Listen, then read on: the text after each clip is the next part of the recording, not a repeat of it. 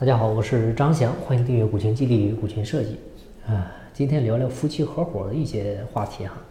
嗯，最近直播的话，一直有朋友问这方面的。创业呢，就意味着你要告别家庭，全身心的投入到事业当中去。但如果得不到家庭的支持，成功的概率呢就会很低。但如果夫妻合伙创业，不仅可以避免这个问题，而且还会产生一加一大于二的作用，大大提高成功率。比如李嘉诚跟庄月明，对吧？潘石屹和张欣，李国庆和俞渝，对吧？虽然他俩后面有矛盾，但初期也很成功啊，对吧？但夫妻合伙同样也会产生问题。来说几个怪现象：夫妻合伙啊，切记不能吵架啊！你一吵架就赔钱，一离婚就倒闭，因为公司这个顶层建筑是建立在婚姻这个经济基础之上的，所以呢，夫妻关系如何，直接决定着公司的生死存亡。夫妻兴则公司兴，夫妻亡则公司亡。都说男女搭配干活不累，对吧？相看不厌，久处不烦。但这是理想，现实是男女搭配越干越累啊！相看生厌，久处生烦。公司就跟两个人共同的孩子一样，所有权上是相同的，但公司呢却要求是一个人说了算。那你说听谁的？男人是理性的，女人是感性的，完全不同的两类人，他不可能一直保同保持相同的观点。你说出现分歧怎么办？你能做到自己的孩子只听对方的，不听你的？结果往往是公司鸡飞狗跳，家庭鸡犬不宁，到最后一地鸡毛。你比如李国庆和俞渝，对吧？不管几个人合伙，务必要记住，不能让合伙人的老婆在公司，否则必定散伙。有的人会觉得，用自己老婆总比用一个陌生人好得多吧？反正自己老婆在家闲着也是闲着。你不如到公司帮帮忙。如果你也有这种观点的话，那就大错特错了。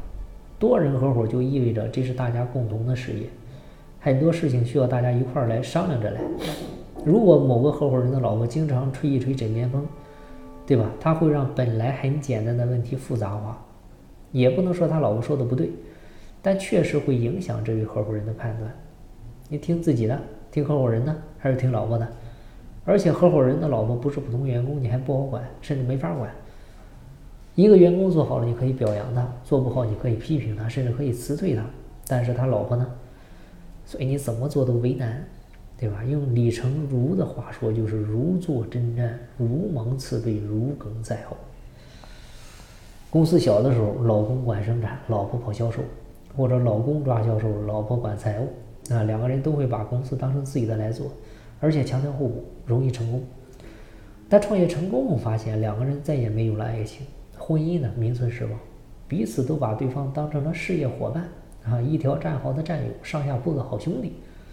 眼睛里只有事业，没有生活；只有公司，没有家庭；只有合伙人，没有另一半。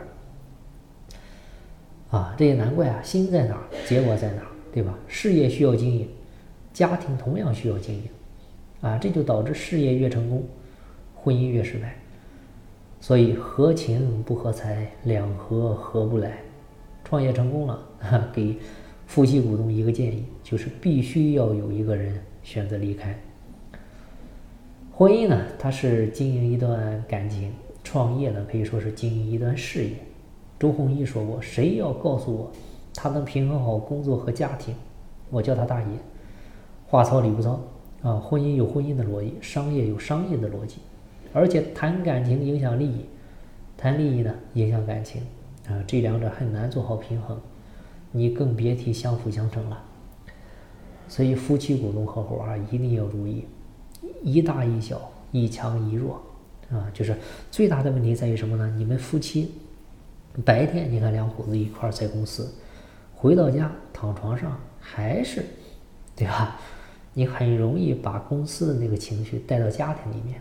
那我们说，大家辛辛苦苦奋斗了、忙碌了一辈子，你们最终要的结果到底是啥？你想为了啥，对吧？你的目的到底是啥？不就是为了想要一个和谐、美满、幸福的家庭吗？但是你怎么办呢？对吧？所以我们还是要回到最初，啊，回到最初的一个我们的初衷到底是啥？把初衷明确了，才能够知道。我们接下来应该怎么去做？啊，围绕着目的再去照路径。好了，今天的分享就到这儿，希望对你有收获。金不在西天，就在路上。我们下期再见，拜拜。